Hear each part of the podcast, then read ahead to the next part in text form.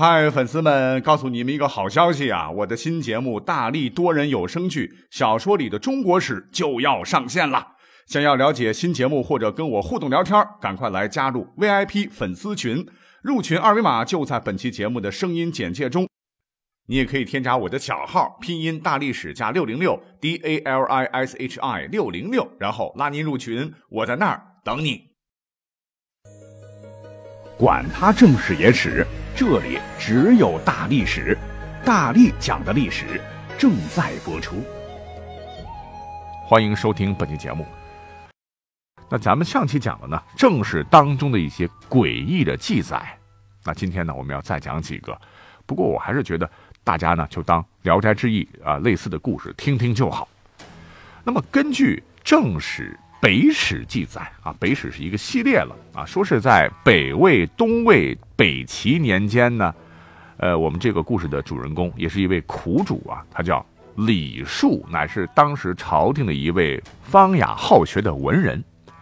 那在北齐天宝二年，也就是公元五百五十一年，那么在朝廷之上还有个人，他叫魏收，当年呢奉大齐皇帝之命编修《魏书》。就是官方的史书嘛，在天宝五年，就是公元五百五十四年得以完成。可是谁曾想到，魏书撰成之后，一经问世，便在当时的北齐统治集团掀起了一场轩然大波。因为大家伙都认为魏收这个人所撰的《魏书》失实，啊，尤其是李树这个人非常正直啊，就联合很多人来检举揭发作者魏收啊，说他篡改历史。那在古代，史官是绝对不能更改当时的真实情况的啊！这绝对不是简单的失去风骨的问题，而是大逆不道啊，有违广大社会共识的大事啊！当然，要求是这么说的哈。有时候皇帝为了掩盖一些对自个儿统治不好的事情，或者是有损自个儿颜面和形象的内容。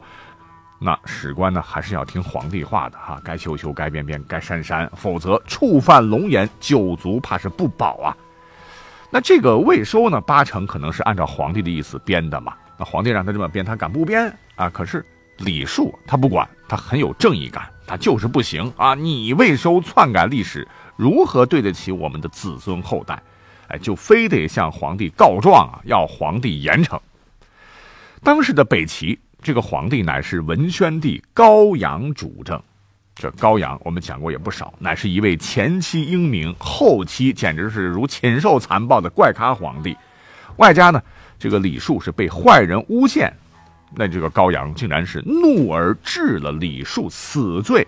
李树很惨呐，是被剃掉头发，施以坤刑，鞭杖二百，把屁股打开花了，真是惨死于狱中。可是。这个事儿还没有讲完。根据《北史·李崇传》记载，这个李树有一个老婆叫袁氏，本来嘛，夫妻二人感情很好，啊，丈夫结果被人害死，袁氏因为这件事情啊，郁郁寡欢，当时都差点得了抑郁症啊。那李树有个哥哥，看着心疼啊，就叫了他媳妇儿来陪伴袁氏，终日开导他。那么五年之后啊，袁氏终于解开了心结。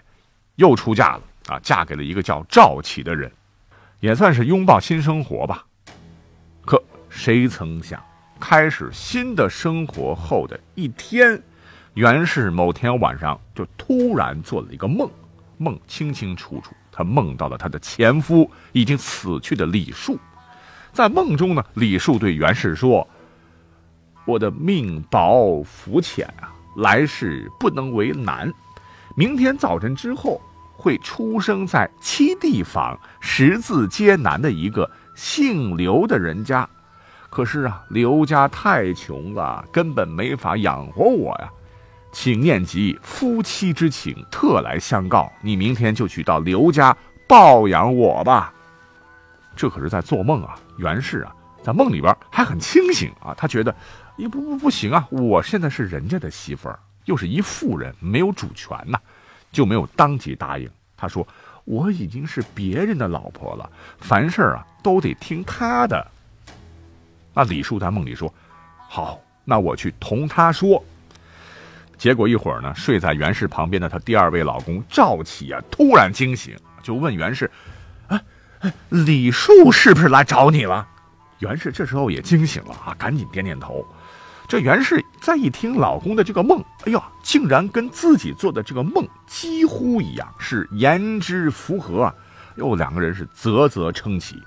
赵启就说：“那这样吧，我们明日呢，就按照梦中啊李树说的这个地址去刘家看看吧。”第二天呢，他们就按照李树托梦的地址找到了刘家。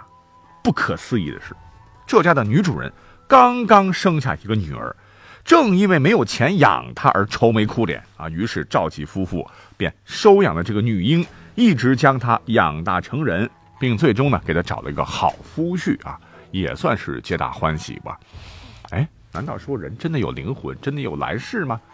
这个事情啊，可真的不是出自什么民间故事会啊，而是出自正史。但是别忘了，我可说过啊，正史当中记载的不一定都是真的啊，野史当中记载的也不一定都是假的，就看你怎么看了。那无独有偶，北齐后边有个朝代，就是唐朝啊，也发生了类似这么一件。真人真事的事件，啊，准确的说，应该是在唐朝中期。当时呢，有一位大诗人叫做顾况啊，不光诗写得好，他本人呢还有一个独门绝技，那就是饰演石英才。那这里边还有一个小故事。那么话说，同样是唐代著名大诗人的白居易，啊，当时才十六岁，还没成名嘛，哎，就跑到长安城来赶考。那么按照当时的风气呀，需要先拜访京城有名望的前辈。而白居易找的呢，就是顾况。那么顾况呢，呃，先是没有看白居易的诗，他一看白居易的名字，乐了，说：“长安米贵，居大不易。”其实一语双关了哈。说长安的生活水平高啊，你白居易如果没有才华，白住在长安蹭吃蹭喝，那可是不容易的事情哦。可等到他翻开诗作，看到。离离原上草，一岁一枯荣。野火烧不尽，春风吹又生。等句时，不禁是大为惊奇，拍案叫绝，大为赞叹道：“得道各与居易异义呀！居住的居，容易的易，还是一语双关呢。跟白居易的这个名字，说能写出如此的诗句，白居也易啊，白吃白喝没问题啊。从此，白居易。”诗名大振，但是今天我们不讲诗人别的啊，要单讲他身上发生的多多怪事。什么怪事儿呢？古人呢不是重男轻女吗？常讲说是无后为大。可是这个顾况啊，不知道为什么啊，很长很长时间吧，就是一直没有男丁。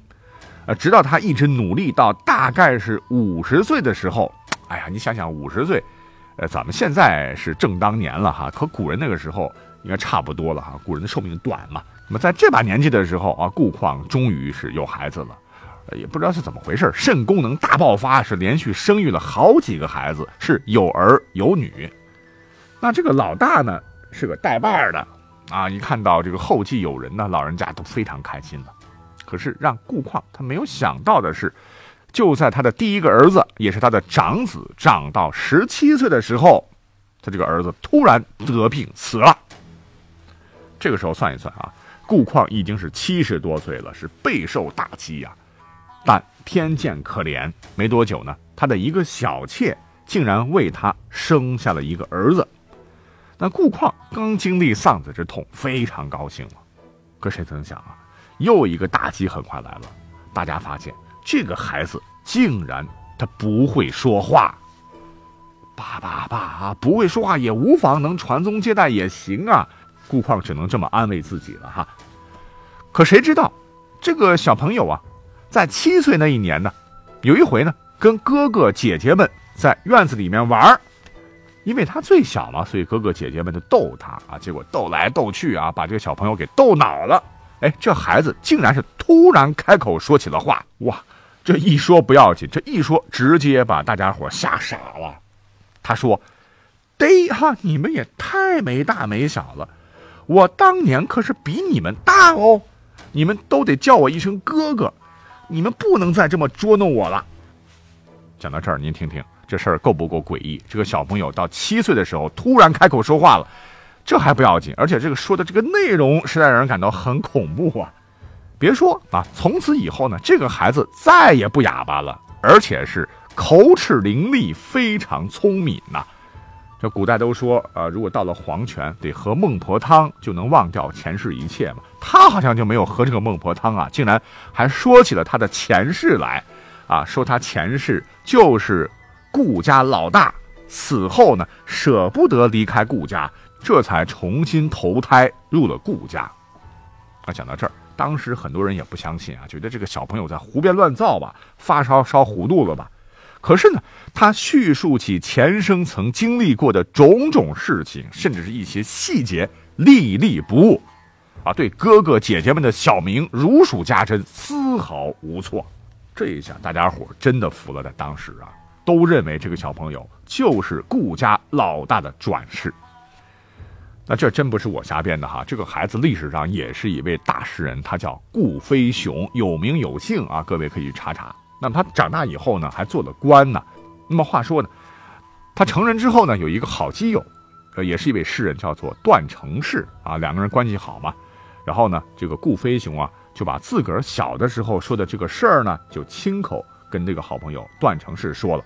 段成式呢，后来写了本书啊，也是一本唐代笔记小说集，现在也很有名，叫做《酉阳杂俎》，是正儿八经的收录的这个故事。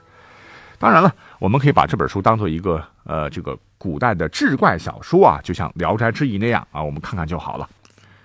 要再次说明一下啊，古代科学不昌明，古人很喜欢讲这些神神鬼鬼的故事，所以史书记载的也不一定靠谱啊。那最后我们再来讲一个啊，那么同样是在唐朝中期呢，这个故事的主人公叫做沈丹，字敦师，沧州南皮人。他呢，在当朝当了很大的官不说，而且非常喜欢读书，工诗善书，阴阳星象占卜之类啊，他也是无不通晓。尤其擅长地理学，著有《海内华夷图》。所以贾丹这个人物呢，还是中国地理地图史上的一位人物啊。他继承并发展了科学制图的方法，为历朝历代所采用。当然了，他在历史上还流传了一些个轶事典故，其中有几个非常神奇啊。我们今天就是来单讲一个，他不是通阴阳、星象占卜吗？话说贾丹呢，曾经啊担任过义城军节度使，当时呢他管辖的这个地域适逢大旱，军民呢都即将断粮，这贾丹呢就突然召见了军中两位将军，对他们说。啊，现在呢正值荒年，劳烦你们二位去拯救百姓。这两位将军齐声回答说：“啊，这种有利于军民的大事，我们俩呢万死不辞，听凭大人您的调遣。”贾丹就笑着说：“那既然这样啊，你们就受点委屈，走一次长路。明天呢，会有两个骑长鬃斑马的人，他们穿着暗红色的衣服，会经过市镇出城。你们俩呢，就跟踪他们。”暗中观察，确定了他们消失的地方，哎，我们的事情就成功了。第二天呢，两位将军一大早就穿上了黑色的衣服，备好马，带好干粮，去寻找那两个人。果然不大一会儿呢，就看见两个骑翻马、穿红衣的人经过闹市，到野外去了。那这两位将军就跟着他们走啊走啊，走了两百多里路，就发现他们在一座大墓前，唰一闪，消失了。还有两位将军。就垒起了几块石头作为标记，连夜返回报告。贾丹闻讯大喜啊，立即派出几百人，全部都带着铁锨什么的，就跟着两位将军一起前往挖掘这个古墓。大墓一开，哎，猜怎么着？竟然得到了数十万斛的陈粮，于是粮荒解除。可是人们感到不可思议的是，哎，贾丹是如何知道此处有存粮的呢？为什么要跟踪那两个身着暗红色衣服的人呢？那这两个大活人为什么会平白无故的突然消失了呢？这一切真的是解不开的谜团了。好，感谢各位收听。哎，别忘了我前面拜托大家的事情哦。我们下期再见。